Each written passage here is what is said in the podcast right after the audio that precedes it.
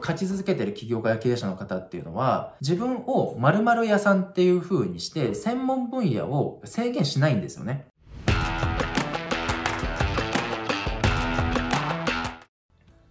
はい、こんにちは、上村です。いつも私の動画を見てくださりありがとうございます。え今日はですね、コロナで明暗が分かれる起業家3つの違いについてお話をしていきたいと思います。で、この動画を撮っている今、現時点がですね、2021年の、まあ、2月の3日なんですが、去年2020年はもうまさにコロナで、まあ、いろ様々な業種業態が大打撃を受けましたよね。で、えー、今、この2021年も、もちろん継続的にやっぱりコロナのいろんなダメージというか、そういう影響が続いていると思います。で、私はですね、個人的な予測としては、こういうコロナはすぐにやっぱり収束せずに、まだまだ続くと思いますし、個人的に今年はもっとコロナとは違う何かしらのインパクトが起きるんじゃないかなと予測しています。という中で、特に自分でビジネスをされている、まあ、起業家だったり経営者の方、やっぱり戦々恐々としていたり、倒産している企業もやっぱり増えてるんで、どうしようかなと悩んでる方、あとは不安に感じてる方、あとはまあね、会社員の方もね、やっぱりこう、自分のキャリアとか、やっぱり今真剣にやっぱり考えているタイミングだと思うんですけど、その中で、ここの3つのポイントは、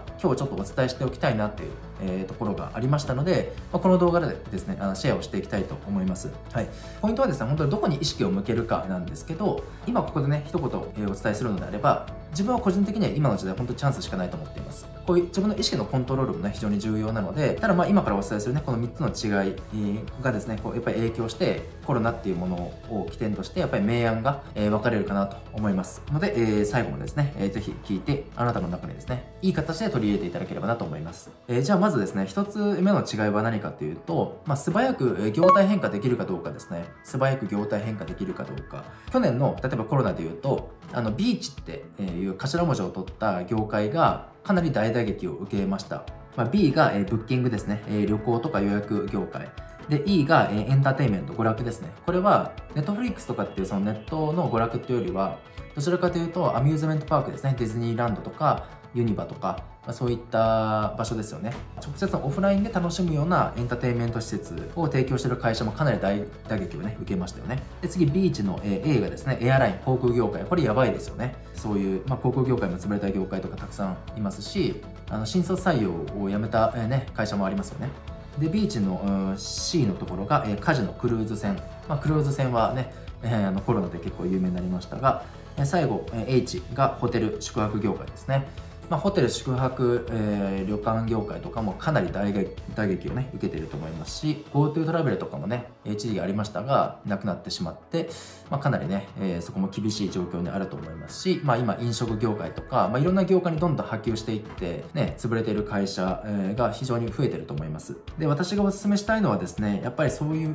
どの業界も本当に素晴らしいと思うんですけど時代の流れっていうか波がやっぱりあるのでそう加工する業界にもしいたとしたらそそこにやっぱりしがみつくのではなくこれから伸びていく業界に勇気を持ってこのタイミングでこうシフトするっていう決断をやっぱりしてほしいんですね、えー、ダーウィンの言葉でも有名な言葉がありますよね。読み上げると、えー、最も強いものが生き残るのではなく、えー、最も賢いものが生き延びるのでもないと。唯一生き残ることができるのは変化できるものである。これは名言だと思うんですが、まあ、どんな場面でもね当てはめることできると思うんですけど特にビジネスや商売をされている方はこれをしっかり心に刻んでちゃんとビジネスを展開していく必要が本当にあるかなと思っています。で、えー、コロナでそういうビーチをね代表とする業界あとはまあ飲食もそうですし大打撃を受けている業界で、まあ、倒産している会社も多いですけどえでもやっぱり伸びてる業界もやっぱりあって例えば EC 業界とか、まあ、私たちが従事しているようなこういうネット業界ですね。オンラインビジネスとかオンラインマーケティングが強制的にやっぱり必要になってきてだからまあ自分の会社にでもですね本当にすごい仕事の依頼が増え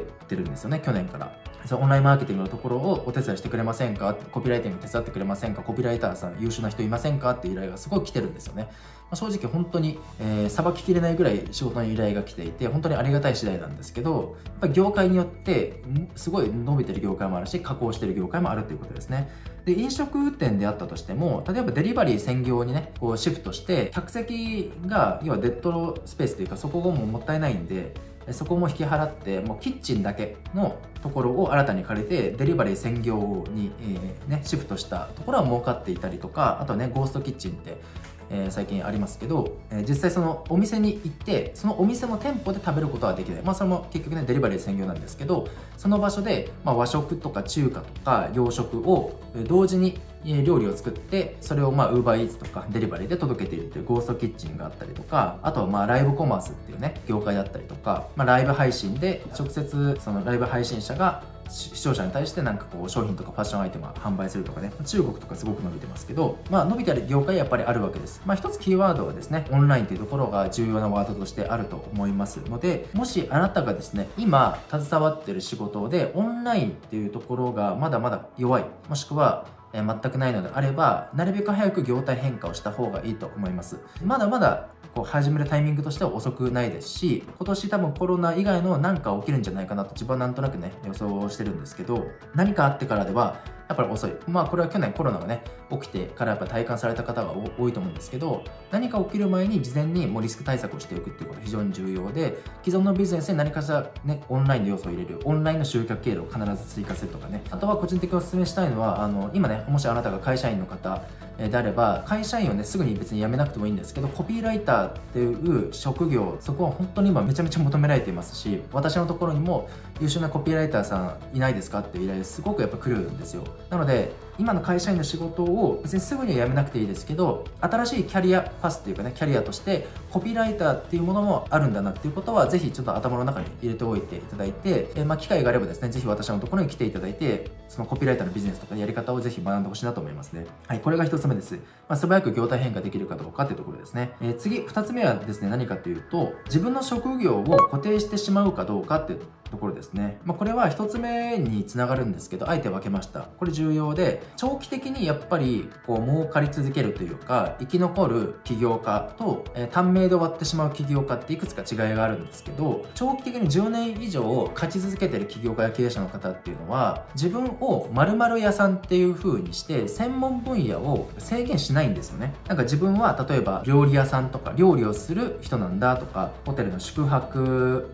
サービスを提供する屋さんとか、まあ、料理業界で言っても私は和食屋さんとかね洋食とかやりませんとかね、まあ、結構多いと思うんですよ。あの職人気質の人ほど私は〇〇屋さんクリーニング屋さんですとかね。ただこの自分の職業を固定してしまうと非常にもったいなくてなんでかっていうとそれ以外のビジネスアイディアが浮かばなくなりますし他業種のうまくいったビジネスのこう事例だったりとかそれを無意識にシャットアウトしてしまうんですよね、えー、なので自らの手でチャンスのこう芽をどんどん紡いでしまうことになりかねないので非常にこれもったいないです。これ自分がですね職業柄というか一応分かりやすいようにマーケティングのプロデューサーとかねコピーライターですっていう肩書きを人に対して使うことはあるんですけどただ自分のセルフイメージは正直ですねそういうマーケティング屋さんとかコピーライター屋さんみたいなそういう言葉はあんまり持っていなくてどちらかというと自分は商人商売人という意識をね常に持っています。なのでどんな業界もチャンスがあれば入ろうという意識が常にあるんですよね。そういう意識があるからいろんな多方面からのやっぱり情報を取得するように普段からなっています。なのでよりビジネスアイデアというかね儲かるビジネスアイデアが浮かびやすいっていう状態を作れていますね。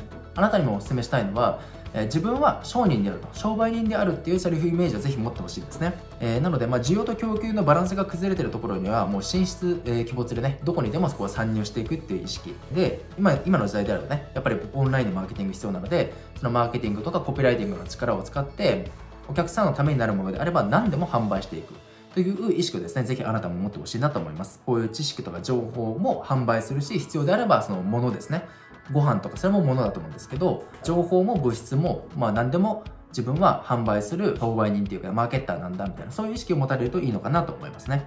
これが2つ目ですじゃあ最後3つ目何かというとですね、これは、感情のマネジメントスキルを高められるかどうかっていうところですね。で、今変化が激しくこうなっている現代で不安だったりとか焦りっていう感情が日本全国、まあ、世界中で蔓延してると思うんですね。でその中ではやっぱり自分の心をしっかり守って常に健全な状態に保つっていうことが、えー、非常に重要になってきています。テレビとかあとネットなどのコロナ関連のネガティブなニュースっていうのは本当にね遮断しましょうっていうことは強くお伝えしたいですね。自分が意識をした意識を向けたものっていうのは何であれば拡大するっていう、まあ、そういう宇宙の法則的なものもありますのでそういう、まあ、テレビとかそういうねね大手メディアっていうのはやっぱりそういうセンセーショナルな情報をどんどん投下してアテンションを引いてで、まあ、その広告主のためにね、そういうね、情報を投下したりとか、これはちょっと YouTube なんで、あんまり細かい話はちょっとしづらいところはあるんですけど、やっぱりいろんな思惑があって、ああいうね、センショナルな情報だったりとか、まあ、数字のね、トリックみたいな感じで操作があって、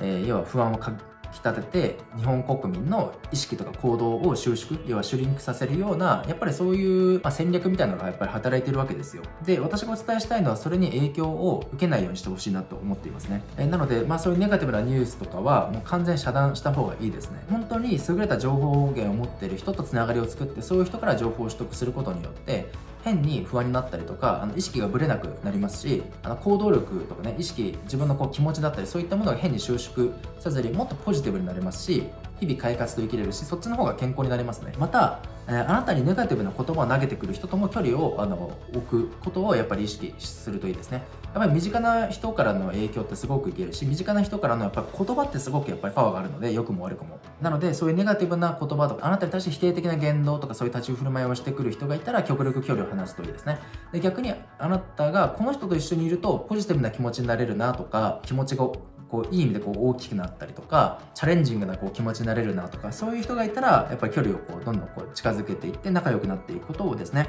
意識してほしいですしあとはビジネスのいい情報とかポジティブな情報を積極的に取得していって脳内をそれでこう占有させていくと、まあ、ビジネスもうまくいきますね。あとは、まあ、ポジティブな言葉遣いをあなた自身もするっていうことを意識してみてください。これはあなたが口から発する言葉もそうですし口には出していないけど脳内で発しているその脳内会話ってあると思うんですがそこにも意識を向けてポジティブに肯定的に転換させて、自分はできるんだとか今こういうコロナとかあるかもしれないけどでもやっぱりチャンスはすごくあるとかね。そういうポジティブな言葉に常に変換をしていってほしいなと思っていますね。あとまあ一番手っ取り早いのはですねそういうポジティブな人だったりとか意識レベルが高い人成長意欲が高い人チャンスにちゃんと目を向けてる人たちがいるようなそういうまあ起業家のコミュニティだったりとかそういった場所って探せば必ずありますのでそういったコミュニティに入ると変に、え悪い影響を受けなくなります。これを意識してみてください。あとは最後補足でお伝えするのであればちゃんと健康的なものを食べて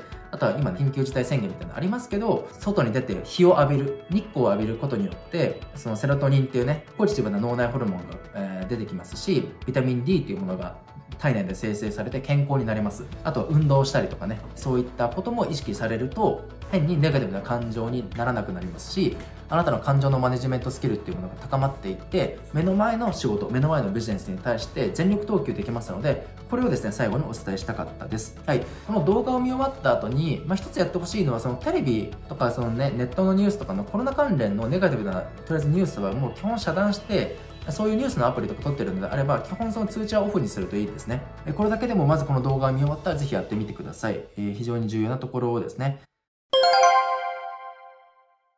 ということで今日はですね、コロナで明暗が分かれる起業家、えー、3つの違いということで、1つ目が、えー、素早く業態変化できるかどうかっていうことでした。次、えー、2つ目がですね、自分の職業を固定してしまうかどうかっていうこと。そして最後3つ目がですね、感情のマネジメントスキルを高められるかどうかっていう話、えー、でした、え。今日の内容がですね、少しでもあなたのためになれば幸いです。では、まあ、今日の内容がですね、まあ、良ければいいね、高評価どうぞよろしくお願いします。またチャンネル登録もですね、ポチッとしていただけると幸いです。またこの動画の感想だったりご質問等がありましたら、えコメント欄にね、ご記入いただければしっかりと配読をさせていただきます。では今日も最後までご視聴いただきましてありがとうございました。また次の動画でお会いしましょう。いつもありがとうございます。